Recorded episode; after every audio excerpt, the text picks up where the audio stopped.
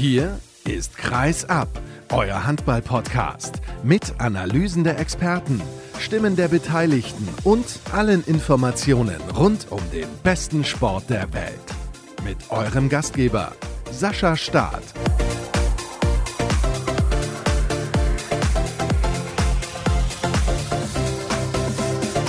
Nach einem Tag Pause sind wir wieder zurück. Ihr kennt das. Hallo und herzlich willkommen zur nächsten Ausgabe der großen Saisonvorschau hier bei Kreisab. Wir beschäftigen uns in dieser Folge mit den Metropolen im Osten, ganz traditionell seit vielen Jahren mit dabei. Die Füchse Berlin, der SCDHFK Leipzig und natürlich der Champions League-Sieger. Das hört sich immer noch sensationell an, der SC Magdeburg. Und um über den SCM zu sprechen, habe ich einen Top-Experten eingeladen wie immer mit dabei ist René Miller von der Volksstimme. Hallo René. Hallöchen. Und zunächst mal der Hinweis natürlich auf patreon.com slash kreisab. Dort könnt ihr uns gerne unterstützen, wenn ihr möchtet mit einem monatlichen Abo. Den Betrag legt ihr selber fest und ich freue mich natürlich auch in Hinblick auf die Europameisterschaft im Januar. Das wird nicht günstig und ich arbeite auch gerade daran, in Paris mit dabei zu sein bei den Olympischen Spielen. Im August oder Juli ist es, glaube ich, schon 2024. Also das ist auch eine Nummer, die ich im Auge habe. Von daher freue ich mich, wenn ihr dieses Format unterstützt und vergesst natürlich nicht, uns auf den sozialen Kanälen zu folgen. Facebook, Twitter, Instagram, YouTube. Einfach nach Kreis absuchen. Aber jetzt geht's ums Sportliche und ich habe es ja gerade schon gesagt, hört sich immer noch sensationell an. Champions League-Sieger SC Magdeburg. Im Jahr davor hat man die deutsche Meisterschaft gewonnen, man hat die European League gewonnen, man hat zweimal den Super Globe gewonnen. Wir schauen ja am Anfang auch immer ein klein wenig zurück. Ja, wenn du jetzt einfach nur mal auf die letzte Saison schaust, René, das war natürlich wirklich ja mit dieser Krönung in Köln einfach unglaublich. Das war überragend und damit hat der SCM natürlich eindrucksvoll Geschichte geschrieben und so wie du sagst, es war ja nicht unbedingt gerade aufgrund der ganzen Verletzungssorgen zu erwarten. Alleine schon der Einzug ins Final Four war ja schon ein Erfolg. Ja, aber dann dort Barcelona und Jelce in die Knie zu zwingen, und das mit packenden Spielen, das war schon echt, echt unglaublich. Wie stark sind deine Erinnerungen an dieses Köln-Wochenende noch? Ich meine, es ist ja nur ein paar Monate her, aber ich finde, es ist immer noch so prägnant im Kopf. Also, das war einfach unglaublich. Ich habe es jetzt gerade eben schon mal gesagt. Ich weiß, ich wiederhole mich gleich zu Beginn dieser Folge jetzt schon einige Male, aber ja, das ist ja auch sporthistorisch aus Sicht des SC Magdeburg. Die haben ja jetzt nicht schon 80 Mal die Champions League gewonnen. Klar, als sie noch Teil der DDR waren, haben sie Europapokale gewonnen und sie haben natürlich in jüngster Vergangenheit auch wieder auf europäischer Ebene erfolgreich, also sehr erfolgreich Handball gespielt, aber es ist ja über 20 Jahre her gewesen, dass man in der Champions League ganz oben mit dabei war. Ja, vor allem das Entscheidende oder das, was halt prägt oder was halt für die ganz großen Erinnerungen sorgt, ist natürlich die Art und Weise, wie diese Siege zustande kamen. Gegen Barcelona dann mit Verlängerung und dann sieben Meter werfen und das dann auch noch so, so totaler Krimi und dann gegen Kielce auch nochmal über die Verlängerung dann die Geschichte rund um Gisli Christiansson, der eigentlich für das Finale überhaupt nicht in Frage kam und dann trotzdem aufläuft und damit sozusagen total gehandicapt, ja trotzdem eine super Leistung bringt. Ja, letztes Spiel von Marco Besiak nach zehn Jahren, dann Bennett Sturmlauf auf die Tribüne zu seiner Familie. Also das sind so viele Momente, die halt dieses Ereignis nun gerade mal zwei Monate später sowieso unvergessen machen. Aber ich glaube, an solche Sachen erinnert man sich auch nach 20 Jahren. Ja, davon gehe ich mal ganz schwer aus, vor allem die Beteiligten und jeder, der auch in der Halle dabei gewesen ist. Lass uns aber auf die gesamte Saison zurückschauen, denn das war jetzt sehr fokussiert auf dieses eine Wochenende in Köln und das kann ja eine ganze Saison und eine ganze Betrachtung komplett verändern und ich möchte aber auch etwas zurückgehen. Man ist in der Bundesliga Vizemeister geworden und wenn man sich mal vor Augen führt, dass mit Oma Ingi Magnus und der eigentliche Topstar dieser Mannschaft monatelang ausgefallen ist, ist das auch eine tolle Errungenschaft, dass man eben in der Liga mit so viel Konkurrenz, mit vielen guten Mannschaften, relativ viele Teams ganz oben, auf Augenhöhe, sage ich jetzt mal, es geschafft hat, trotzdem wieder Zweiter zu werden und sich erneut für die Champions League zu qualifizieren. Dürfen wir nicht vergessen. Ja, das ist die große Stärke dieser Mannschaft. Ob da der eine verletzt ist und der andere verletzt ist und der noch ausfällt oder man im Spiel Rückstände hinterherläuft. Also irgendwie ganz, ganz nicht komisch oder seltsam, sondern ja, das ist so eine Art Erfolgs-DNA dort drin in der Mannschaft gewachsen, dass sie immer an sich glauben, am Ende ziehen sie das Spiel dann trotzdem irgendwie. Das war ja selbst jetzt in der Vorbereitung bei diesem Turnier jetzt am Wochenende in Halle Westfalen gegen Aalborg genauso. Da lagen sie auch drei Tore zurück und haben noch die Verlängerung erreicht, hätten sogar noch gewinnen können. Also diese Mannschaft ist eigentlich nie am Boden. Oder wenn man ans Final Four den DHB-Pokal denkt, wo sie dann gegen die Löwen auch schon mit drei Toren zurücklagen und noch ins Meter gekommen sind. Ja, das ist, das ist halt das, was den SCM so unglaublich stark macht, dass dann Kai Smits ja, fast Oma Ingi Magnusson vergessen macht. Das ist, das ist eigentlich ja unfassbar unglaublich. Und das ist das, was diese Mannschaft so auszeichnet. Und wenn man jetzt am Ende überlegt, sie haben dann Spiele in Leipzig verloren, haben in Hannover verloren.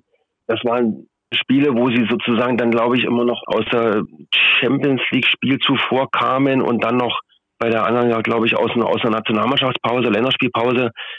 Klar, wenn sie da zwei Punkte mehr holen, dann sieht's im Endkampf um die Meisterschaft dann auch noch ein bisschen, noch ein bisschen anders aus gerade wenn wir uns das vor Augen führen, nochmal umso erstaunlicher. Und ich finde es ja fast schon ein bisschen kurios. Kai Smith spielt ja mittlerweile für die SG Flensburg-Handewitt. Wir haben es vor zwei Tagen ausführlich diskutiert in unserer letzten Ausgabe.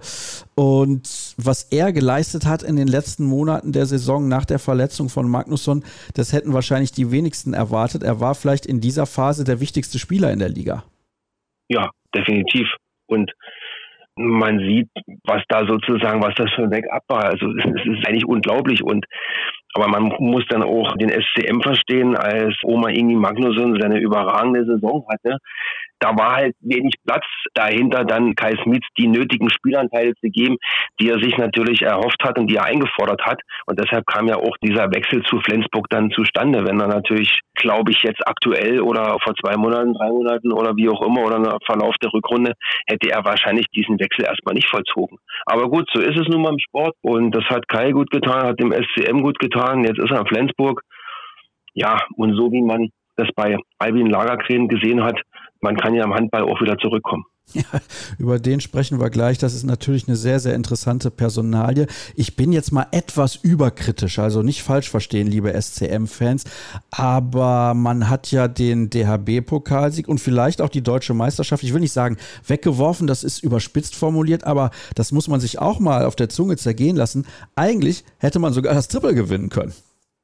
Ja, aber eigentlich im Sport geht es dann halt um, um Kleinigkeiten. Und die haben halt im DHB-Pokal, wenn Kai den sieben Meter reinwirft nach regulärer Spielzeit mit der letzten Aktion, sind sie Pokalsieger. Aber es ist natürlich hypothetisch jetzt zu sagen, weil es ja auch in Köln in der Lanxess Arena war, weiß es nicht. Müsste der Handballgott uns beantworten können, ob das vielleicht dadurch für den Triumph in der Champions League gesorgt hat ist schwer zu sagen. Und entscheidend ist ja, dass sie in allen vier Wettbewerben bis zum letzten Spiel dabei waren. Und zwei von vier, also sprich Champions League und die Club WM, haben sie gewonnen. Den DHB-Pokal halt nicht. Und in der Meisterschaft, gut, war Kiel halt dann in den entscheidenden Spielen oder in der entscheidenden Phase der Saison einfach konstanter. Aber gut, so ist es nun beim Sport und ich glaube auch ein bisschen frischer. Sie waren nicht beim Super Globe unterwegs, auch wenn das nur ein paar Spiele sind und sie waren auch nicht so lange in der Champions League mit dabei. Also das ist natürlich auch ein Grund, warum man dann vielleicht noch ein paar mehr Körner hat. Schauen wir mal auf die Spieler, die den Verein verlassen haben. Wir haben ja gerade eben schon über Kai Smits gesprochen. Ich glaube, über den müssen wir nicht mehr viele Worte verlieren. Der ist halt jetzt nun in Flensburg unter Vertrag. Mike Jensen ist zu Benfica Lissabon gegangen. Da gab es quasi einen Torhüter-Tausch, denn Sergei Hernandez, der Spanier, Spanier kam eben von den Portugiesen nach Magdeburg. Wie ordnest du diesen Tausch ein? Ja, wenn man jetzt sieht, wie Sergei Hernandez in den bisherigen Testspielen seine Leistung zeigt, ist das schon, ist das schon ein Wechsel oder ein Transfer, der für den SCM absolut Sinn macht. Eine, seine überragende Leistung beim European League Finale vor zwei Jahren, das hat man halt nicht vergessen. Und wenn du in der spanischen Nationalmannschaft die Nummer drei bist, ja, dann solltest du auch vom Torwartspiel ein bisschen was verstehen. Bei dem Turnier jetzt, was ich vorhin schon mal angesprochen hatte in Halle Westfalen, da ist er bei beiden Spielen, sowohl in diesem Halbfinale gegen Nord und dann im Finale gegen Aalborg, beide Male als Man of the Match ausgezeichnet worden. Ja, das sagt auch einiges und scheinbar ist es so, dass er mit der neuen Mannschaft und mit einer neuen Liga relativ schnell zurechtkommt. Das ist ja auch immer wichtig für einen Torwart, weil gerade in einer neuen Liga mit den ganzen Wurfbildern und, und, und, ist es ja gerade im ersten Jahr nicht ganz so einfach. Und ja, also da macht es auf jeden Fall Sinn, obwohl Mike Jensen natürlich gerade so in dem letzten halben Jahr, nachdem der Torwartwechsel eigentlich klar war, ja auch überragend gehalten hat, alleine im Final vor der Champions League, unvergessen beim 7 Meter werfen gegen Barcelona. Ja, wobei Barcelona sich auch schwer getan hat, überhaupt das Tor zu treffen. Ja, dann schauen wir mal auf die anderen beiden Namen, die den Verein noch verlassen haben. Fladan Lipovina, der war nur kurz in Magdeburg, der war dann der Ersatz für Oma Ingi Magnusson, hat aber wenig Spielzeit bekommen. Der spielt jetzt in Kuwait. Ist kein großer Verlust, wenn wir ehrlich sind. Nein, das war klar, aber das war, glaube ich, ihm von vornherein auch klar, dass er wirklich nur für den absoluten Notfall dann da ist und für ein paar Minuten entlastet. Aber gut, das ist, glaube ich, von vornherein auch klar kommuniziert worden, ohne, ohne dass er dann da irgendwie sauer war oder sich mehr erhofft hat. Das denke ich auch. Und ein Spieler, der geht auf jeden Fall in die Annalen des SC Magdeburg ein, spielt jetzt für RK Nasice, die ordentlich aufgerüstet haben übrigens, in Kroatien. Und er ja, hat nochmal so richtig aufgedreht beim Champions League Final Four und auch in der Schlussphase seiner Karriere beim SC Magdeburg. Marco Besjak ist auf einmal zum Abwehrspezialisten geworden. Das hätte man ihm vor einigen Jahren auch nicht zugetraut. Ja, über ihn wirst du natürlich jetzt ein bisschen ausführlicher sprechen, nehme ich mal schwer an ja, Marco Berserk bleibt eine SCM-Legende, wurde ja nicht umsonst nach dem letzten Heimspiel dann sein, sein Trikot unter das Hallenbach gezogen.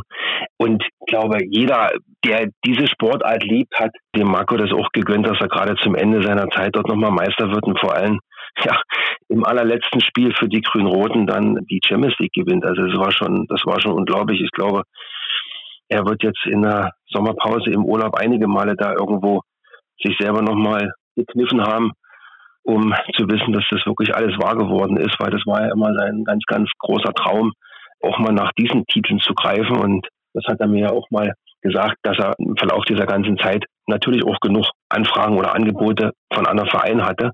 Aber er hat immer gesehen, dass sie jedes Jahr einen Schritt nach vorn gemacht haben und dann irgendwann halt für diese, für diese ganz großen Dinge bereit waren. Und für ihn ist es natürlich ein Traum, dass er da so lange dabei geblieben ist und diese ganzen Sachen da miterleben durfte und mit so vielen Titeln jetzt nach Nasic geht und sozusagen so dort noch ein bisschen das Ende seiner Karriere ein bisschen noch dort vollbringen will. Ja, bin mal gespannt, was Nasice in der European League so zeigen wird. Wie gesagt, sie haben ordentlich aufgerüstet. Manuel Strelek zum Beispiel, der kroatische Linksaußen, spielt jetzt auch für den Verein in seiner Heimat. Wir kommen zu den anderen drei Neuzugängen. Und über Sergei Hernandez haben wir ja gerade schon gesprochen. Der Name Albin Lagergren ist auch schon gefallen und er ist zurückgekommen nach seiner Zeit bei den Rhein-Neckar-Löwen. Das war ja damals auch eine wilde Nummer. Er hatte er bei den Löwen schon unterschrieben. Da war er gerade erst ein paar Monate in Magdeburg und ich glaube, das hat ihm in seiner seiner ersten Zeit beim SCM nicht sonderlich gut getan, dass er sich schon so früh für einen Wechsel nach Mannheim entschieden hatte. Nee, nicht so richtig, weil er hat eigentlich, als er nach Magdeburg kam, von Anhieb eigentlich seine Leistung gebracht und war auch absolut belebendes Element. Das war dann bei ihm nur, er hatte sich dann in dem Pokalfinale 2019 gegen Kiel, da hatte er sich ja dann am Fuß verletzt und hat sich von dieser Verletzung dann leider nicht mehr so richtig erholt. Dann kam auch der Abbruch durch Corona dazu. Das war eher dann im zweiten Jahr. Also in der ersten Saison hat er eigentlich eine Top-Leistung gebracht. Was erwartest du denn jetzt von seiner Rückkehr? Ich meine, er ist ein Spieler, der sehr, sehr solide ist, der nicht so viele Fehler macht, ist aber auch ein bisschen ein anderer Spielertyp, als das Oma Ingi Magnusson ist, der ja noch ein bisschen fehlen wird oder vielleicht auch doch nicht, da gehen wir gleich dann nochmal ins Detail, aber ich finde das sehr interessant, weil ja, Lagergren eben eine Alternative ist, was die Spielweise angeht und er kann auch decken, also das ist zumindest mal ein Vorteil. Das ist auf jeden Fall ein Vorteil. Und Bennett Wirt hat ja gesagt, er geht davon aus, dass bei Albin alles noch auf der Festplatte gespeichert ist und sie das eigentlich jetzt nur abrufen müssen, das ganze Spielsystem. Und das ist natürlich der ganz, ganz große Vorteil. Also der SCM hat ja genug zu tun, die beiden neuen Mittelleute, auf die wir gleich eingehen, einzubauen. Jetzt noch äh, jemand auf halb rechts noch einbauen zu müssen, das wäre schon eine ganz, ganz große Aufgabe gewesen. Und so ist es natürlich gut, dass, dass Albin ja nicht nur das Spielsystem kennt, sondern er kennt auch die Teamkollegen, er kennt das Umfeld, er kennt Magdeburg, er kennt die Zuschauer, die kennen ihn.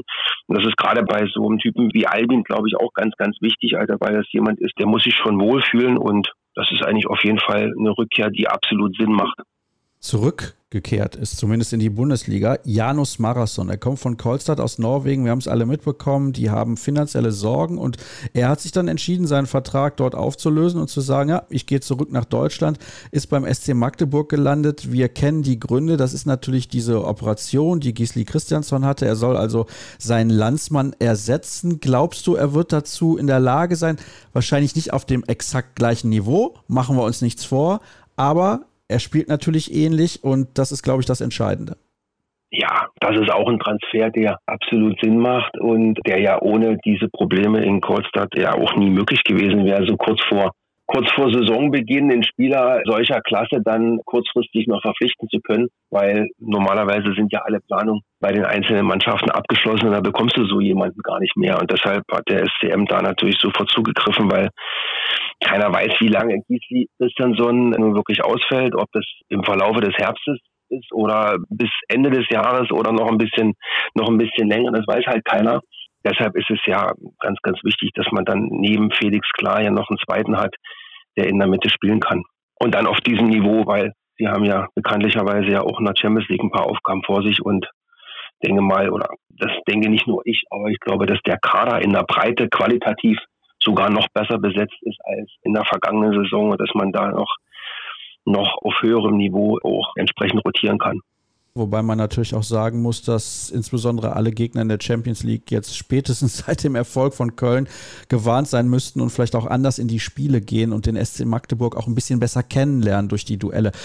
Felix Klar ist der Königstransfer, können wir glaube ich so bezeichnen, des SC Magdeburg in diesem Sommer. Er kommt von Aalborg aus Dänemark, schwedischer Nationalspieler, hat in den letzten zwei, drei Jahren so richtig auf sich aufmerksam gemacht und auf den freue ich mich tatsächlich sehr. Kann in der Abwehr auf der Halbposition auch eingesetzt werden. Das ist sicherlich ein großer Vorteil und kann auch auf der Halbposition im Angriff spielen. Aber siehst du ihn eher auf Rückraummitte? Ja, also das ist in den bisherigen Testspielen auch klar deutlich geworden, dass er der Ideengeber dort sein soll. Wie es dann ist, wenn Gisli wieder da ist, das wird man dann sehen. Aber großer Vorteil ist, dass er halt auch, wie du gerade gesagt hast, auch in der Abwehr spielen kann. Und Königstransfer ist natürlich auch richtig, weil dieser Wechsel ist ja schon länger klar. Ich denke mal, dass er schon klar war, als die Schweden Europameister geworden sind und er da auch eine entscheidende Rolle mitgespielt hat. Und das ist natürlich auch der Vorteil, dass er schon so lange weiß, dass er nach Magdeburg kommt, sich mit dem Spielsystem und mit allem ja auch schon auseinandersetzen konnte, was natürlich bei Janus Marathon ja alles ein bisschen kurzfristiger geschehen ist. Aber entscheidend ist natürlich, und das sagt ja auch Bennett Wiegert, auch wenn die Klasse dieser Leute natürlich groß ist, aber ins neue System gerade dann auf solchen zentralen Positionen jemanden einzubauen, ist nicht so einfach und da sind sie fleißig dabei, aber die bisherigen Spieler haben gezeigt, dass das also schon schnell gehen dürfte, damit die beiden da irgendwie entsprechend ihre Leistung bringen. Ich bin relativ überzeugt davon, dass das so kommen wird. Und bevor wir aber jetzt gleich über die erste Sieben und die Erwartungshaltung sprechen, würde ich gerne noch mit dir über Piotr Chrapkowski plaudern, dessen Vertrag ja ausgelaufen war. Und dann hat man sich doch noch relativ spät dazu entschieden, mit dem Polen den Vertrag zu verlängern, um eine weitere Saison bis Sommer 2024. Welche Gründe gibt es dafür? Und glaubst du, er wird relativ viel Spielzeit bekommen? Weil gerade der Innenblock, das ist natürlich eine besondere Situation Situation. Besjak steht jetzt in der Defensive nicht mehr zur Verfügung. Gut, das kann Felix klar selber lösen. Dann da haben wir eben ja schon drüber gesprochen. Aber man hätte drei Kreisläufer zur Verfügung, die alle gut decken können mit Saugstrup, mit Bergendahl und mit Meister. Aber ich kann mir eher nicht vorstellen, dass Bennett Wiegert da mit zwei Kreisläufern defensiv im Innenblock agieren möchte. Ja, wie siehst du die Situation um Piotr Rabkowski? Also was Piotr bei dem Final Four in der Champions League da gezeigt hat, glaube ich, das beantwortet alle fragen nach seiner, nach seiner Klasse, ob er die noch hat. Und aufgrund des Ausfalls von Gisli und weil keiner richtig weiß, wie lange Oma braucht, um wieder in alte Verfassung zu kommen, hat man sich mit Björn nochmal geeinigt, weil Björn ist ja nicht bloß ein Typ, der auf der Platte seine Leistung bringt, sondern der ist auch für jede Mannschaft ein absoluter Gewinn, weil er halt mit seiner lockeren Art und seinen Späßchen und seinen Sprüchen immer für gute Laune sorgt. Und, und bei Feiern oder so will man Familie Schrapowski immer gerne dabei haben. Und Christian O'Sullivan hat mir auch letztens nach den ersten Trainingseinheiten gesagt, J hat halt auch was, was andere nicht haben. Halt mit seinen zwei Metern bringt er halt auch die nötige Größe mit, um da in der Abwehr halt noch eine ganz andere Alternative zu sein. Und er versteht sich natürlich mit, gerade mit Christian O'Sullivan natürlich blendend am Kreis. Ja, das hat alles den Ausschlag gegeben, dass man sich da nochmal zusammengesetzt hat und hat sich dann irgendwie geeinigt. Und ich glaube auch, dass das sehr sinnvoll ist. Kommen wir zur ersten sieben und ja, da kann man beim SC Magdeburg richtig in die Tiefe gehen, aber ich nenne dir jetzt einfach mal meine Mannschaft und dann sehen wir übrigens auch schon, dass da einige nicht mit dabei sind, die normalerweise von Beginn an spielen würden. Aber wir haben Lukas Mertens auf links außen und Daniel Pettersson auf rechts außen am Kreis, Magnus Saugstrup im Tor. Ja, scheint eine interessante Geschichte zu sein. Wenn du jetzt sagst, Hernandez hat so überzeugt, dann gehe ich mal mit ihm als Nummer eins, wobei natürlich Nikola Portner noch der Platzhirsch ist. Und dann im Rückraum mit Darmgard oder Weber. Das ist die eine Nummer und Felix Klar sowie Lagergren auf den anderen beiden Rückraumpositionen. Stimmst du da einigermaßen zu oder sagst du, ah, das ist komplett falsch, was er da erzählt? Also ich glaube, eine richtig erste Sieben gibt es, glaube ich, beim SCM nur auf, ja, auf ein, zwei, drei Positionen, wenn überhaupt, weil da du im Handball nun mal wechseln kannst, ist es schwierig zu sagen, gerade bei den Außen, glaube die werden sich weiterhin die Spielzeiten teilen. Weil klar, im zentralen Rückraum solange Gisli verletzt ist. Das ist auf jeden Fall ein absoluter Fixpunkt. Im Tor, das wird wechseln, weil Nikola Portner dann im letzten halben Jahr ist immer besser geworden und kennt jetzt die Liga. Klar, in der Defensive ist Christian O'Sullivan auf jeden Fall eine absolute Bank. Solange Oma noch nicht fit ist, spielt Lagergren natürlich halb rechts. Und auf der anderen Seite, hast du es ja schon gesagt, Philipp Weber oder Mika Damgard, und die Positionen mit dem zentralen Rückraum, die variieren beim SCM ja sowieso. Also Bennett sagt ja, wenn er gefragt wird, wer spielt dort, wer spielt dort, dann sagt er, ja, das ist bei uns ineinander übergehend. Also da gibt es keinen, der dann fix dann genau nur diese eine Position sozusagen innehat. Lass uns, bevor du zur Erwartungshaltung des Vereins und vielleicht auch des Umfeldes kommst und zu deiner Prognose noch ganz kurz darauf eingehen, dass natürlich Gisli Christiansson noch einige Monate fehlen wird und auch Oma Ingi Magnusson hatte ja Verletzungssorgen. Wie sieht es bei ihm aus? Und bei Christiansson denke ich mal nach der Europameisterschaft, ich hoffe ja ein bisschen aus SCM sich, dass er die EM nicht spielen wird, weil ich glaube, das wäre für ihn und seinen Körper deutlich besser. Ja, aber das ist natürlich noch lange, lange hin und kann mir auch nicht vorstellen, dass wenn er im Dezember wieder Bundesliga spielt, dass man ihm dann sagt, aber verzichte aufgrund deines Körpers auf die, auf die EM in Deutschland. Ich glaube, da würde er nur müde lächeln oder sagen, ja, wenn ich mit einer ausgekugelten Schulter nach einem Champions League Halbfinale am nächsten Tag zum Finale auflaufe, dann werde ich aber auch eine EM spielen können. Ja, gut, das ist schwierig zu sagen, was bei Oma Ingi Magnusson sein wird. Er war jetzt nochmal kurz in der Schweiz in der Reha, ist jetzt inzwischen wieder in Magdeburg, trainiert mit. Nächste Woche beginnt die Saison. Dass er dort, sag mal, länger als ein paar Kurzeinsätze hat, halte ich für ausgeschlossen und dann wird man sehen, wie, wie sich das über die nächsten Spiele entwickelt, weil das Problem oder in Anführungsstrichen Problem hat der SCM natürlich mit dem Spielplan, dass am ersten Spieltag in Wetzlar das nun alles andere als einfach wird und dann anschließend spielt man gegen Flensburg, der übrigens von allen, auch vom SCM-Trainer Bennett Wiegert, zum absoluten Meisterschaftsfavoriten erklärt worden ist.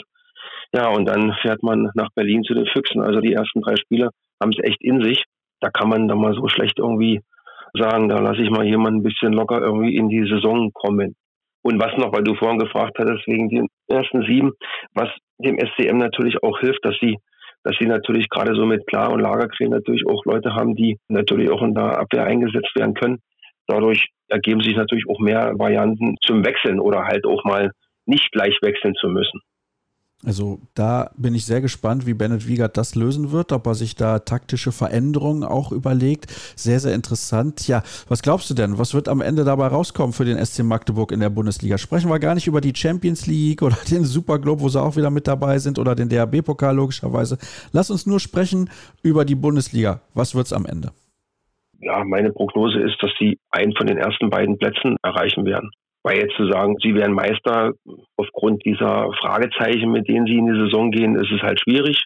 Flensburg hat ein bisschen was gut zu machen, hat sich top verstärkt. Deshalb gehe ich da voll mit in diesen Trend und sage auch, dass ich Flensburg schon für den heißesten Tipp halte.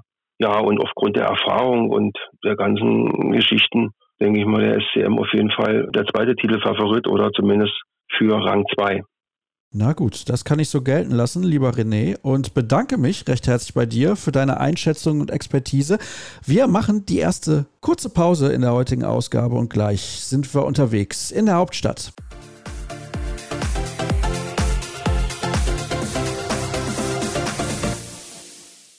Gerade eben waren wir noch in Magdeburg unterwegs und in Windeseile haben wir den Sprung geschafft nach Berlin und sprechen über die Füchse. Und das mache ich mit der Kollegin Caroline Paul vom Tagesspiegel. Hallo Caro. Hallo Sascha. Wir sind sehr gespannt, was du uns zu erzählen hast. Aber bevor wir auf das schauen, was uns in der kommenden Spielzeit in der Hauptstadt erwartet, schauen wir zurück auf die vergangene. Man hat einen Titel gewonnen, die European League. Und ich finde, das ist eine große Sache. Also das ist kein Titel, den man mal eben im Vorbeigehen gewinnt und durchaus erstrebenswert, auch für alle Mannschaften, die da mit dabei sind, weil der Wettbewerb sich ja jetzt auch nochmal verändert hat und nochmal besser geworden ist aus der sportlichen Perspektive. Das war ja früher ein bisschen anders, aber trotzdem in der Bundesliga ist man ja am Ende ein klein wenig den Erwartungen hinterhergehinkt und für mich ist es schwer, die vergangene Spielzeit passend zu bewerten. Wie bewertest du sie denn?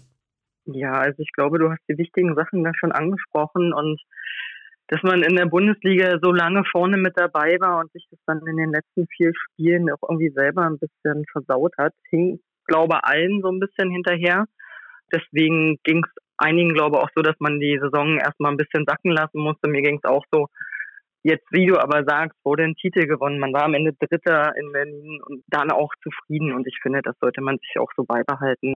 Das hätten wir am Ende der letzten Saison alle noch so hingenommen, dass das ein gutes Ergebnis ist. Und das ist es letztendlich auch. Ja, das will ich auch gar nicht in Abrede stellen. Das ist es definitiv. Allerdings ist es ja schon so, dass die Stimmung teilweise zwischendurch ordentlich gedrückt war. Das stimmt, aber wenn du dir anguckst, dass du irgendwie da vier Auswärtsspiele hintereinander verlierst, bei Gegnern, wo man natürlich überall verlieren kann, das ist in der Bundesliga keine Frage, aber man sollte es eben nicht in dieser Häufigkeit tun. Und das war dann schon ein bisschen auf die Stimmung drückend. Da hat man auch gemerkt, dass vielleicht irgendwie noch die Konstanz fehlt, dass auch ein, ein Weltstar wie ein Matthias Gitzel auch braucht, um in der Bundesliga sich zurechtzufinden, weil er eben auch erst lernen muss, dass es bis zum Ende in jedem Spiel 100 Prozent braucht. Und da hat man dann natürlich jetzt auch ein bisschen auf die kommende Saison gesetzt, dass man da eben jetzt auch einen Schritt weiter ist und glaube auch in der Pause so seine Analysen gemacht, um zu schauen, wo denn Verbesserungsmöglichkeiten da sind. Ja, bevor wir aber darauf schauen, bleiben wir nochmal bei dieser letzten Spielzeit, weil du hast gerade diese Auswärtsspiele angesprochen und ich glaube, dass nicht unbedingt die reinen Ergebnisse das Problem sind, sondern vielmehr die Art und Weise, wie man sich da teilweise präsentiert hat. Da hast du wohl recht. Wie gesagt, das wurde angesprochen.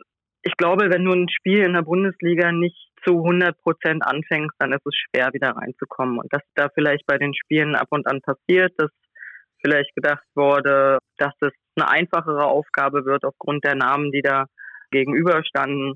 Und ja, wenn du da den Anschluss verloren hast, dann wird es eben schwer. Trotzdem können wir uns, glaube ich, darauf einigen, dass da keiner hingereist ist und das irgendwie Lachs angesehen hat und nicht gewinnen wollte. Solche Spiele passieren halt und wie gesagt, da muss jetzt beim nächsten Mal mehr Fokus kommen. Da müssen alle wissen, dass sie immer da sein müssen und dass auch wenn jetzt ein verletzter Kapitän Paul Drucks ausfällt, dass dann eben wer anders dann erstmal da einspringen muss und dass es vielleicht beim nächsten Mal nicht so lange dauert, bis sich dafür jemand findet. Ich glaube, das war ein großer Faktor, dass sich das Team da erstmal stabilisieren musste. Also der wahre Grund, warum ich jetzt mehrfach nachgefragt habe, ist natürlich die Tatsache, dass mein Meistertipp Füchse Berlin hieß und sie haben es so leichtfertig verspielt. Und wenn wir ehrlich sind, gucken wir mal ein bisschen genauer drauf. Niederlage bei GWD Minden, Niederlage beim TVB Stuttgart, Niederlage beim Bergischen HC. Die drei Spiele gewinnen und man ist deutscher Meister.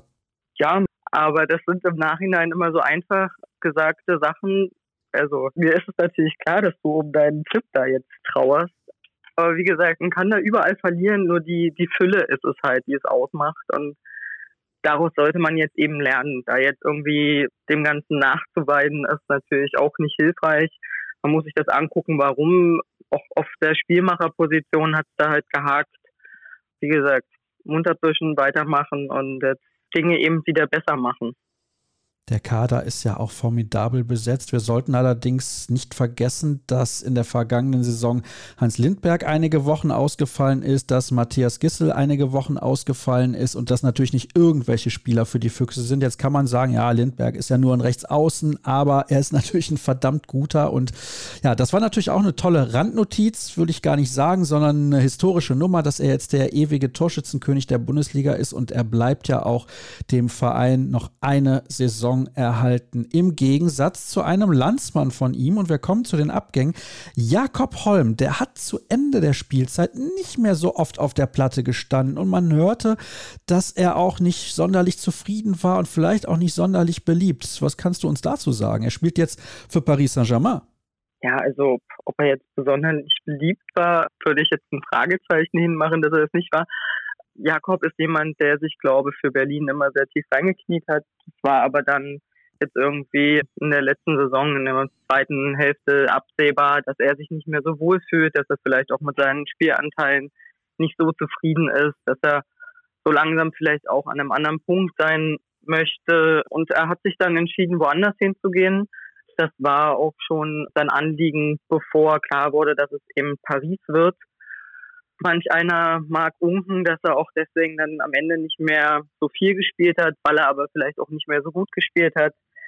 In jedem Fall kam dann dieser Wechsel und da müssen die Füchse jetzt natürlich kompensieren, was schwer wird, weil Jakob Holm immer jemand war, der in entscheidenden Situationen gekämpft hat, die Tore gemacht hat und das ist ein, ein harter Verlust. Man hat aber jetzt auch gezeigt, dass man da jetzt künftig auf Nils Lichtlein setzt und da wird man dann wieder, glaube ich, auch seiner Vereinsphilosophie treu bleiben und muss jetzt eben schauen, ob man dann jetzt nicht auch noch jemand anders holt. Aber klar, Jakob wird ja erstmal fehlen. Das glaube ich auch, denn er ist so oder so, egal wie man ihn betrachtet, ein fantastischer Spieler. Und das war ja auch zu seiner besten Zeit Robert Weber. Der kam allerdings nur kurzfristig als Ersatz und es war ja auch klar, dass er den Verein wieder verlassen würde. Ja, das ist auch schade, weil jeder, der Robert Weber schon mal kennengelernt hat und weiß, wie er so mit Menschen umgeht, wie er sich auf dem Feld verhält, das ist einfach ein sehr akkurater Typ, den man gerne, glaube ich, immer in seiner Mannschaft hat. Aber es war eben nur ein kurzfristiges Engagement und die Füchse haben ja jetzt trotzdem noch drei Rechtsaußen unter Vertrag und vier wären vielleicht auch ein bisschen viel. Da würde ich lieber einen Rechtshänder nochmal nehmen. Ja, das ist allerdings auch so eine Geschichte, können wir ja gleich noch drüber sprechen. Milos Vujovic spielt jetzt für den VfL Gummersbach. Für den VfL ist das, glaube ich, ein ziemlich guter Griff. Warum hat das in Berlin nie zu 100 Prozent funktioniert? Er hat immer wieder mal Spiele drin gehabt, da hat er überragend gespielt, aber dann hat er auch die einfachsten Chancen nicht gemacht. Das ist für mich schwer zu erklären. Kannst du das? Ja, also natürlich ist das schwer zu erklären. Ich stecke da auch nicht in dem Kopf drin. Ich sehe nur, dass Milos Vujovic immer eine sehr schwere Zeit hier in Berlin hatte. Das fing an mit seinem Unfall, wo er auf dem Fahrrad von einem LKW erwischt worden ist. Das ging weiter mit Corona. Dann hatte er seine Fußverletzung gehabt. Jedes Mal, wenn er sich zurückgekämpft hatte, kam irgendwas Neues. Es war ein sehr schwerer Stand für ihn. Und sowas hinterlässt dann, glaube ich, auch seine Spuren. Und da hat er auch Probleme gehabt, sich einfach in einer Mannschaft dann durchzusetzen. Und ich glaube, für ihn ist Gummersbach jetzt genau der richtige Schritt, um sich da eben zu beweisen, um seine Spielanteile auch zu bekommen und da zu zeigen, was er kann. Ich glaube, er kann jede Menge. Das hat er im Trikot der Nationalmannschaft ja häufig unter Beweis gestellt. Also von daher mache ich mir, was ihn angeht, keine Sorgen. Er wird ersetzt auf der Linksaußenposition von einem Spieler, den wir aus der Bundesliga bereits kennen und der in der vergangenen Spielzeit bei GOG starke Leistungen gebracht hat. Jerry Tolbring, ehemals bei den Rhein-Neckar-Löwen unter Vertrag und eben jetzt bei den Füchsen aus Berlin. Das ist ein Topmann. Das ist ein Top-Mann auf jeden Fall. Auch ein sehr sympathischer Typ. Der hat jetzt die letzten zwei Jahre nochmal bei GOG gespielt, hat da zweimal mit denen die Meisterschaft gewonnen. Der braucht jetzt auch nicht viel Vorbereitungszeit. In den Testspielen bisher war er immer mit unter den besten Torschützen. Also da mache ich mir keine Sorgen. Und der zweite neue Mann ist ein ja, bislang Unbekannter. Ich bin aber sehr gespannt, wie er sich in der Bundesliga machen wird. Er kommt von Skanderborg Aarhus aus Dänemark, ist aber eigentlich ein Spieler, der von den Färöer Inseln kommt. Er heißt Håkon West Afteigung. Ich hoffe, ich habe es einigermaßen richtig ausgesprochen. Und er soll ein bisschen dem Kollegen Hans Lindberg Feuer unterm Hintern machen. Du hast aber eben schon gesagt, es gibt drei Rechtsaußen im Kader, nämlich auch noch Walter Krinz, der Schwede, der sich ja schwer verletzt verletzt hat. Wie ist die Situation auf dieser Position einzuordnen, insbesondere was diesen sehr talentierten Neuzugang angeht? Ja, also erstmal haben wir damit selbst jemanden, den man in Berlin ja schon ein, zwei Mal kennenlernen durfte, weil Skanderborg ja ein Gegner auch in der European League war. Dass er was kann, hat er in der Feringer Nationalmannschaft auf jeden Fall schon gezeigt. Er wird aber auch seine Zeit brauchen. Deswegen ist gut, dass man da mit Hans Lindberg jetzt nochmal verlängert hat, der da mit seiner Routine einfach auch die Spiele auch runterspielen kann. Bei Walter Krinz sieht es momentan so aus, dass er jetzt langsam auf einem guten Weg ist. Er trainiert langsam wieder, aber wie das ist nach so einer langen Verletzung, das ist halt schwer absehbar, wann er zurückkommt, wie er dann auch zurückkommt und das müsste man jetzt abwarten.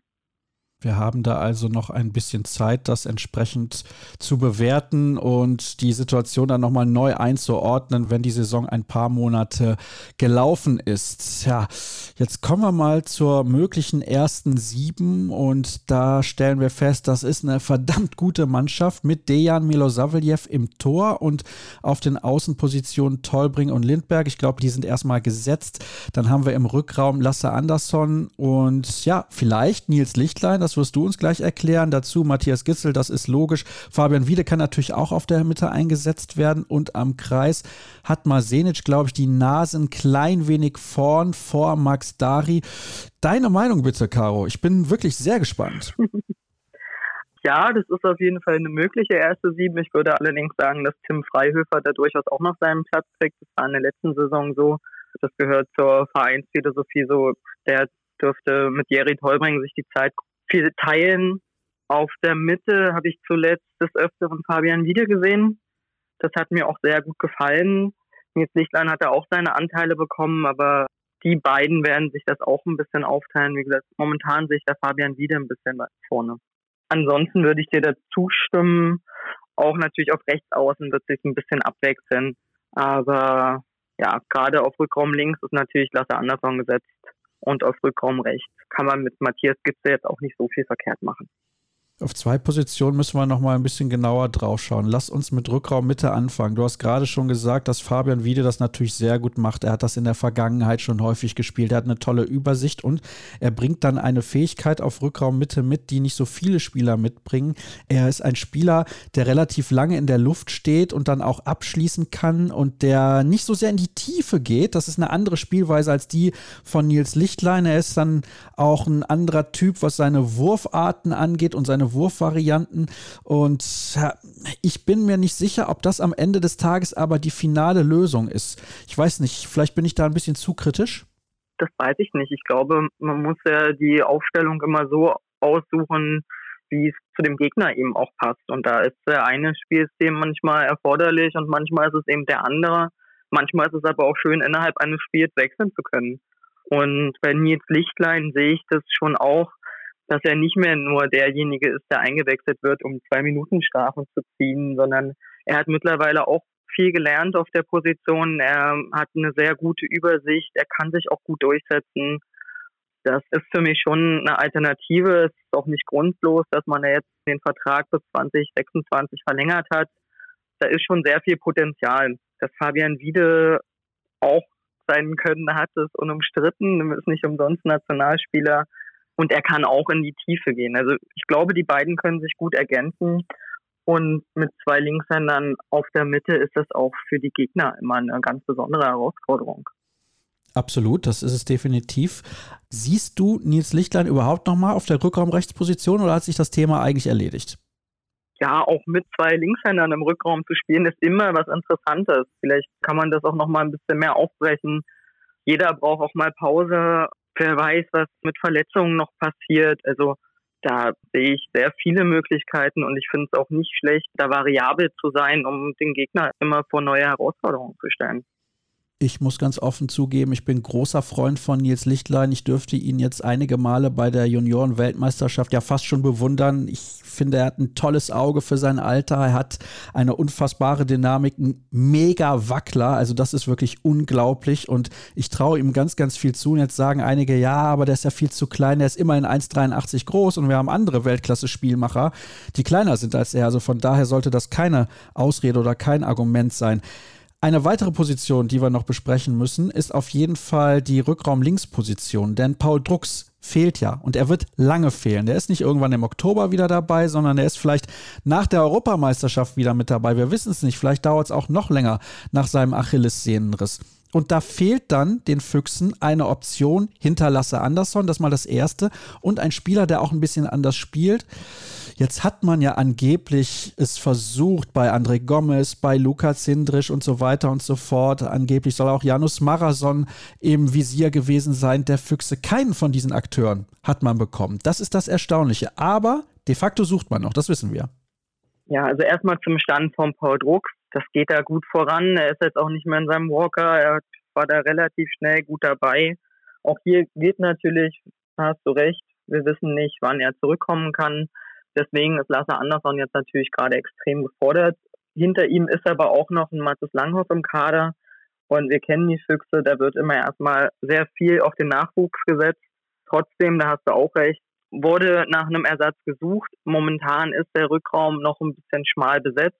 Auch die Namen, die du angesprochen hast, sind ja durchaus viel durch die Medien gereicht worden.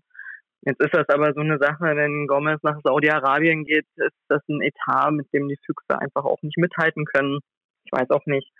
Bei Lukas Hinrich ist das ähnlich. Der hat auch ein bisschen andere Gehaltsvorstellungen. Das ist schwierig, in der Kürze der Zeit jemanden zu finden, der da auch wirklich helfen kann, der jetzt nicht einfach nur ein zusätzlicher Körper ist fürs Training, sondern auch dem Spielstil hilft und der gleichzeitig auch in der Abwehr decken kann und der, wie du ansprichst, auch vielleicht so ein bisschen die Ruhe hat und der einen anderen Spielstil hat als ein Lasse Andersson. In Berlin will man dir jetzt aber gerade nichts überstürzen und erstmal so schauen, dass es dann auch wirklich jemand ist, der ins Profil passt. Dass das natürlich jetzt hilfreich wäre für die Saison und dass man ja auch diese Person noch bräuchte, das ist unumstritten. Ich denke, dass ja dieser Spielertyp Paul Drucks natürlich zum aktuellen Zeitpunkt sehr schlecht zu finden ist oder sehr schwierig, besser gesagt. Und dass man natürlich auch einen Spieler braucht, der verhältnismäßig variabel ist und der auch vielleicht bereit ist, von der Bank zu kommen. Also da spielen so viele Faktoren mit rein. Das ist gar nicht so einfach, da jemanden zu finden, der genau diese Rolle ausfüllen kann. Paul Drucks ist halt auch ein Spieler, Caro, der von der Bank kommen kann und da machst du nichts falsch. Der weiß genau, was er zu tun hat. Das auf jeden Fall. Er hat dann die Ruhe, er hat die Übersicht, er kann das Spiel sehr gut lesen. Er ist ein sehr einsatzbereiter Spieler, insofern, dass er auch wirklich jeden Extrameter auf sich nimmt. Was man aber, finde ich, auch nicht vergessen darf, ist, dass auch ein Paul Drucks ganz viel von der Bank aus funktioniert, dass er der Kapitän der Mannschaft ist, dass er auch sonst auf die Mannschaft immer sehr stark einwirken kann. Und das ist natürlich nochmal so ein so ein anderer Faktor, den man jetzt so nicht einfach mit einem Neueinkauf verpflichtend mit dazuholen kann. Ja, das ist natürlich auch richtig. Dann kommen wir mal zur Erwartungshaltung der Berliner. Champions League? Ist in dieser Saison eher schwierig. Also die Töne waren schon sehr leise diesmal bei der Eröffnungspressekonferenz, weil sie eben wissen, dass da gerade noch jemand fehlt. Und wenn man sich vor allen Dingen auch anguckt, was Magdeburg kadertechnisch gemacht hat, wie Flensburg aufgebaut ist, Kiel trotz des Umbruches nie zu unterschätzen. Ich glaube, Rang 4 ist in dieser Saison schon was, was sein muss. Europäisch muss sein. Alles drüber hängt dann davon ab, ob man noch jemanden findet, ob man den Spieler dann so schnell integrieren kann. Und wir wissen ja alle, es kann immer irgendwas passieren, auch bei anderen Mannschaften. Das ist dann zu diesem Zeitpunkt der Saison halt auch schwer absehbar. Leise Töne passt jetzt aber nur bedingt zu Bob Hanning und Stefan Kretschmer. Ja, aber realistisch sind sie ja trotzdem. Also die Ambitionen sind natürlich hoch. Sie wollen das Beste aus ihrem Kader machen. Sie wissen auch, dass sie das Potenzial besser nutzen müssen, was sie in der letzten Saison eben auch ein bisschen moniert haben. Andererseits gibt es ja auch nicht nur die Bundesliga, sondern es gibt auch ein paar andere Wettbewerbe. Du hast den Europapokal schon angesprochen. Da hat man in der letzten Saison gewonnen. So eine Titelverteidigung ist dann immer was, was man anstrebt. Es gab noch eine Wildcard für einen Superglobe. Da kann man nicht nur einen Titel holen, sondern auch die Mannschaftskasse noch mal ein bisschen aufbessern. Sowas zählt ja auch. Und in der Bundesliga ist es nun mal der schwerste Titel. Und da, wie gesagt, sehe ich sie in dieser Saison nicht so weit vorne. Und das ist auch das, was jetzt von den Verantwortlichen gesagt wurde. Wenn ich so unser Gespräch ein bisschen Revue passieren lasse, haben die Füchse Berlin in der vergangenen Spielzeit die Riesenchance weggeworfen, deutscher Meister zu werden? Das habe ich vorhin schon gesagt. Das ist jetzt irgendwie so ein bisschen böse, da immer drauf zurückzugucken. Wenn ich jetzt auf die Saison gucke, können wir sagen, es lief zeitweise alles super. Da würde ich jetzt im Nachhinein nicht alles schlecht reden. Am Ende die Spiele waren sehr, sehr ärgerlich. Da hätte mehr bei rumkommen können. Andererseits ist es jetzt so. Das war eine Steigerung zum Jahr davor. Jetzt hatte man darauf gehofft, sich wieder zu steigern, weil der Kader halt relativ konstant geblieben ist. Das ist dann eben jetzt durch die Verletzungen und den Abgang nochmal anders geworden. Auch momentan ist noch ein Marco Koppe ja verletzt. Viktor Kiriev hat sich jetzt auch gerade verletzt, war nichts Längeres, aber jetzt sind die Einbrüche eben da. Aber auch in der letzten Saison hat jetzt keiner gesagt, wir gewinnen die Meisterschaft. Ja, ich habe das gesagt. Entschuldigung, ich bitte dich. Du hast das gesagt von der Mannschaft. Also ich glaube, so laut vom Verein hat keiner gesagt, und wenn das vielleicht ein internes Ziel war, weggeworfen, ja, kann man nicht sagen. Die anderen waren halt in dem Moment auch besser. Wer hätte gedacht, dass Kiel trotz der langen Verletzungen von Pekela und von Sargosen sich da dann nochmal so hochschraubt am Ende. Da fehlt halt einfach noch ein Stück. Ja, da muss man auch Respekt zollen an den THW Kiel. Also, dass sie dazu in der Lage waren, das ist natürlich auch sensationell. Und der SC Magdeburg hat ja auch eine bombastische Saison gespielt. Also, ich wollte jetzt auch nicht zu kritisch sein, nicht falsch verstehen, aber ich glaube, dass das halt eine Riesengelegenheit war. Und die Frage ist, wann kommt sie wieder und wann wird sie das nächste Mal so groß sein wie in der vergangenen Spielzeit? Dein Tipp habe ich ja eben schon so ein klein wenig rausgehört. Ist das Platz 4? Ja, ich würde sagen Platz 4. Außer Stefan Kretschmer überrascht mich jetzt und holt noch einen sehr tollen Spieler im Rückraum, worüber ich mich natürlich freuen würde. Und dann wird das, glaube ich, alles nochmal ein bisschen durchgemischt. Aber aktuell würde ich sagen, Platz 4 ist realistisch. Also ich glaube, wenn er den bekommen hätte, den er gerne gewollt hätte, nämlich Simon Püttlik, dann wäre dein Tipp ein ganz, ganz anderer gewesen. Aber der ist halt eben in Flensburg gelandet. Caro, vielen Dank für deine Einschätzung rund um die Füchse Berlin. Und ihr wisst ja, über eine Mannschaft sprechen wir heute noch. Das ist der SCDHFK Leipzig. Bis sofort.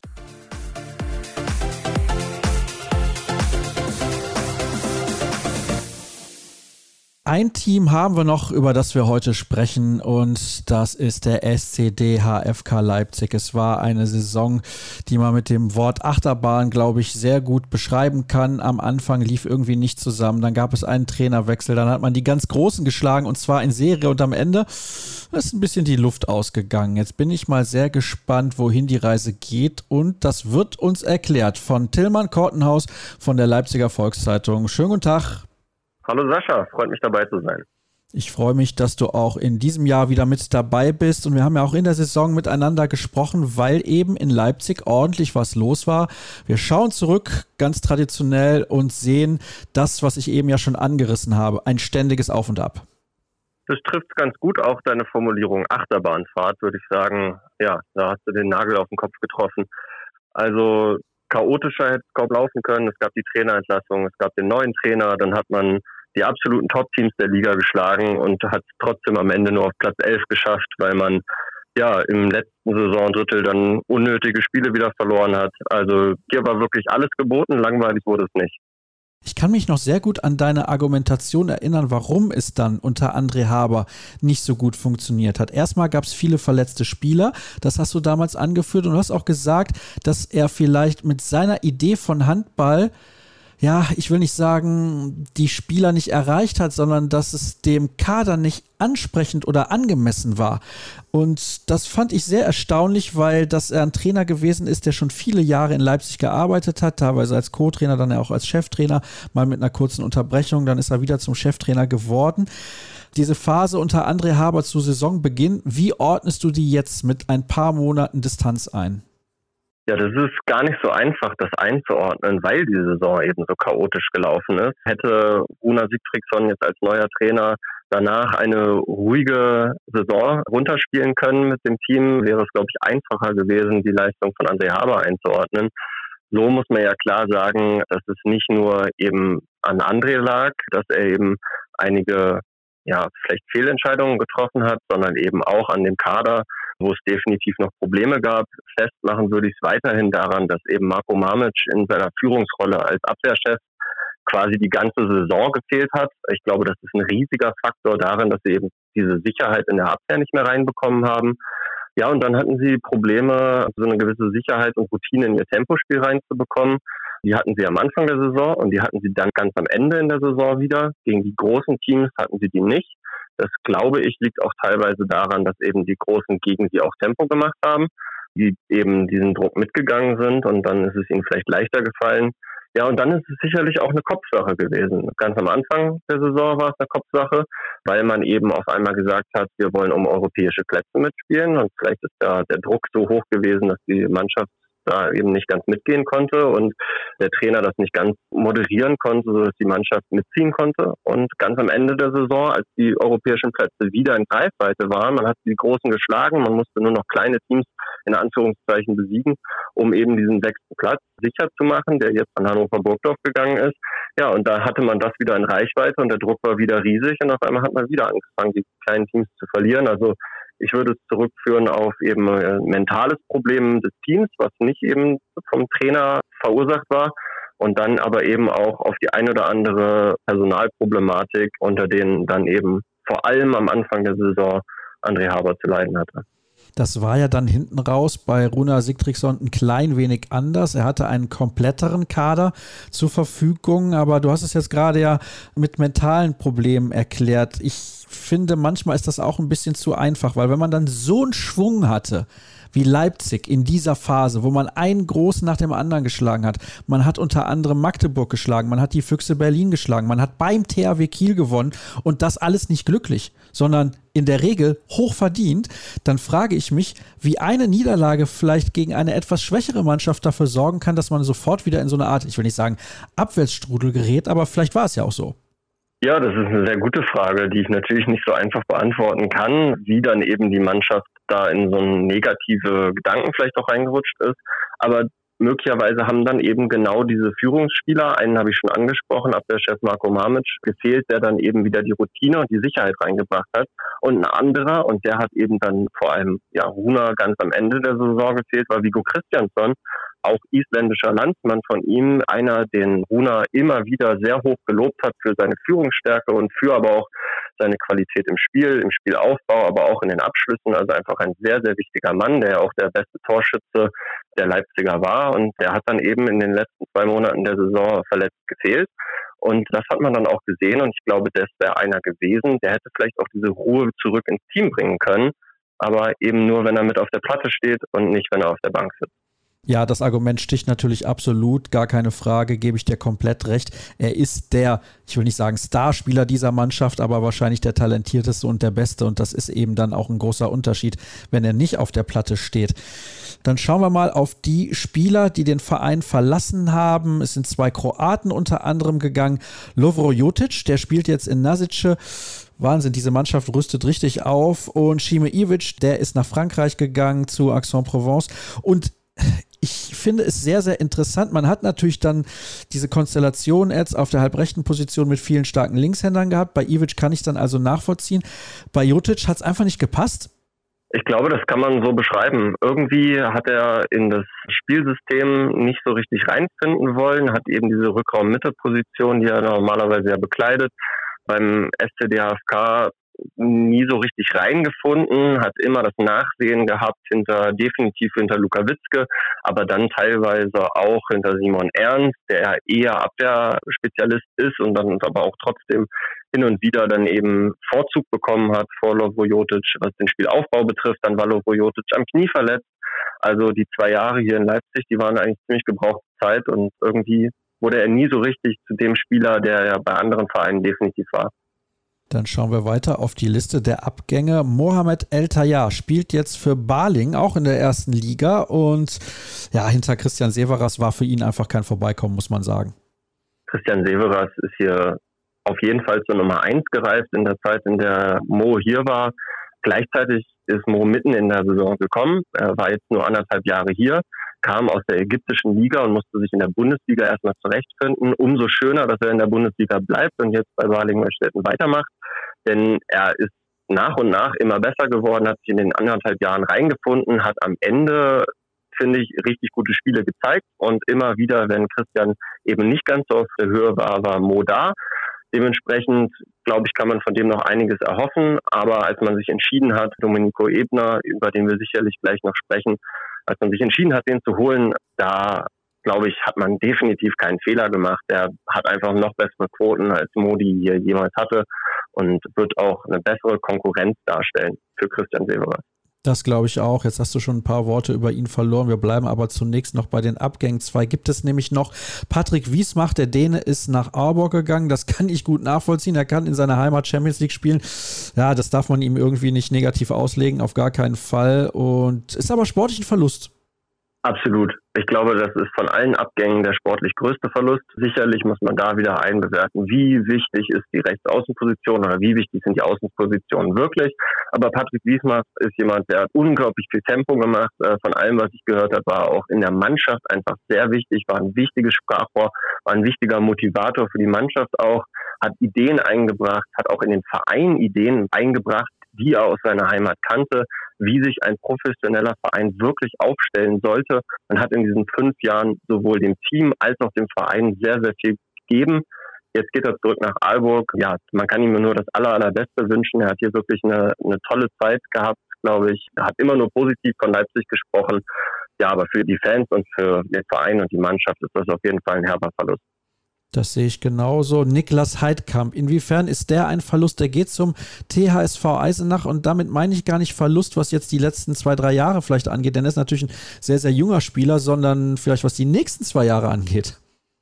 Ja, das könnte gut sein. Also Niklas ist auf einem sehr guten Weg. Er ist gerade erst 20 und macht auf der Rückraum-Mitte-Position für sein Alter wirklich gut.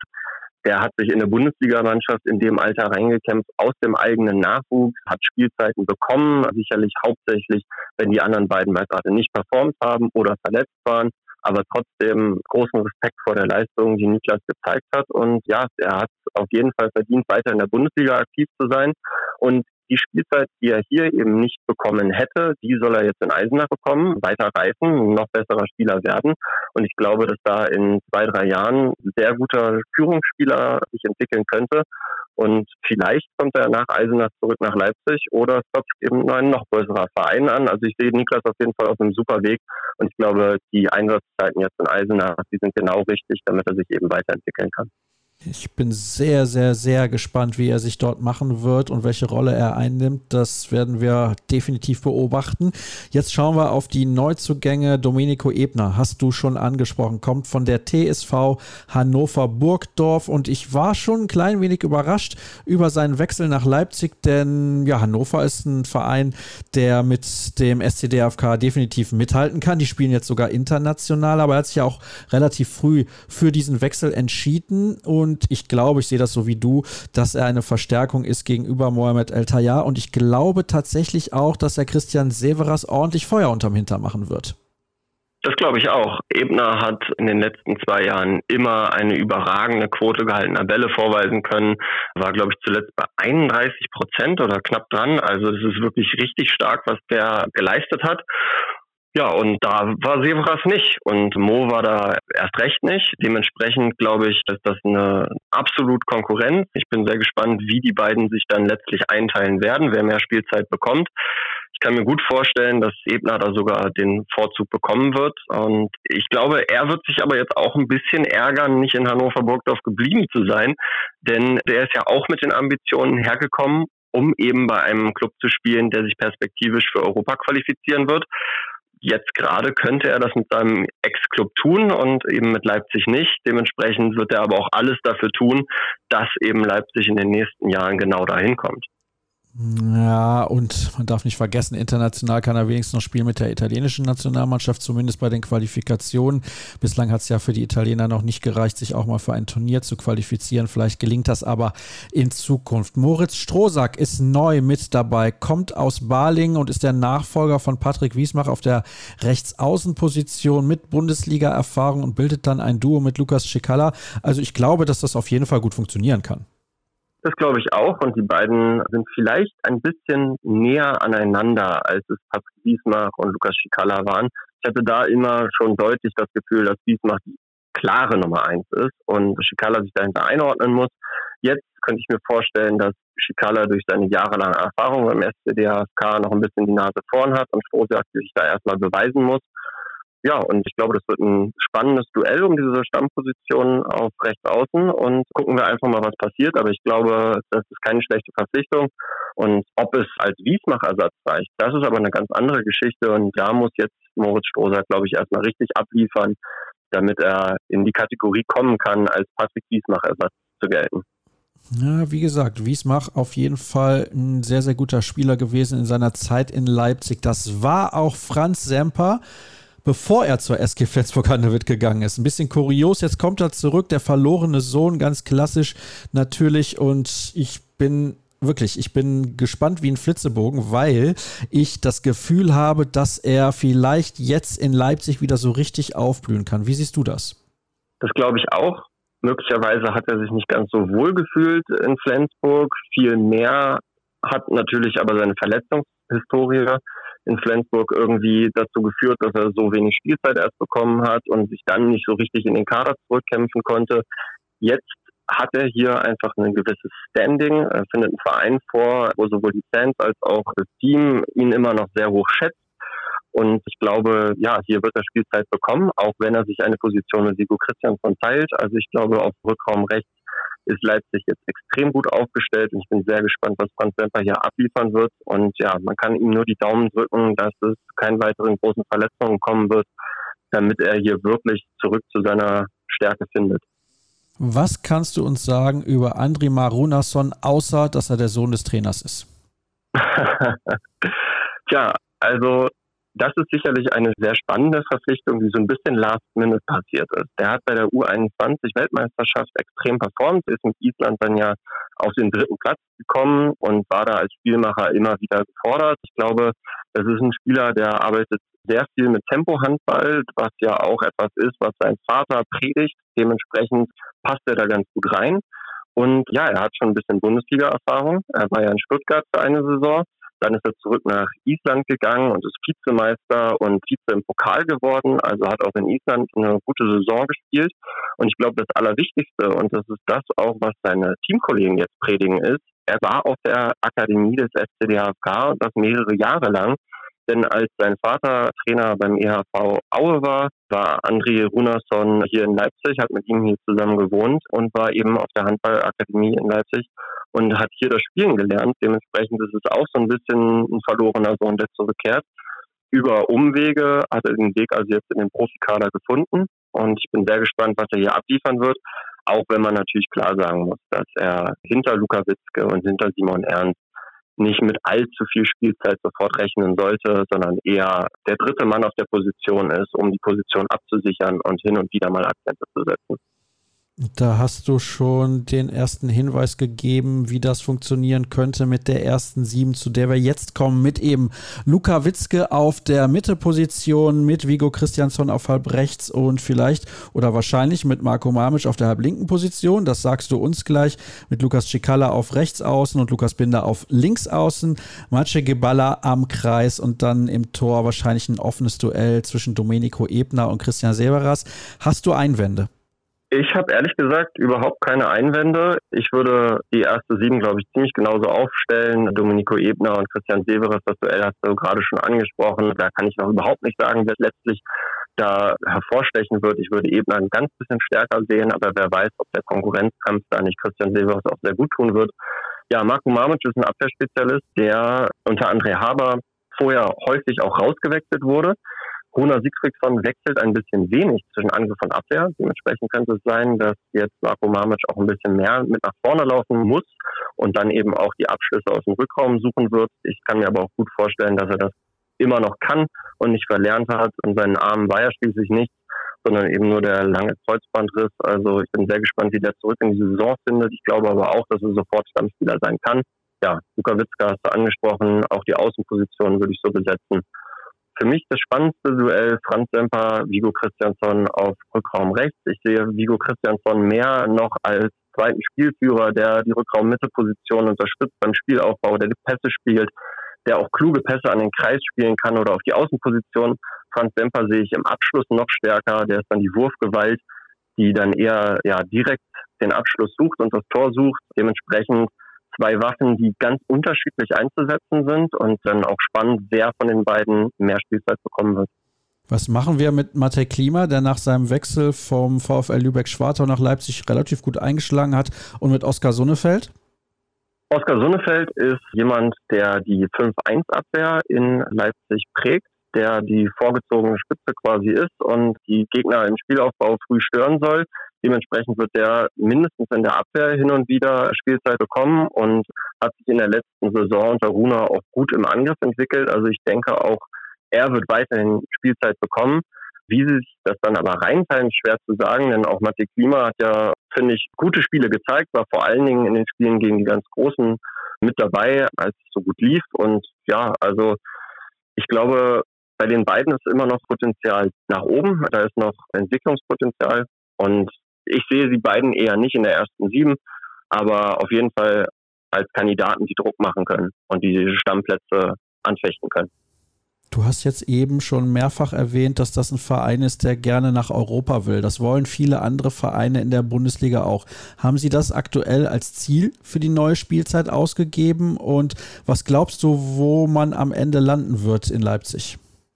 Also das Ziel haben sie nicht ausgegeben und das fand ich sehr spannend. Es war eine ja, ungewöhnliche Pressekonferenz zum Start in die neue Saison, auf der Geschäftsführer Carsten Günther eben gesagt hat, dass sie kein klares Saisonziel aussprechen möchten, dass sie intern zwar eins definiert haben, aber das nicht an die Öffentlichkeit geben wollen.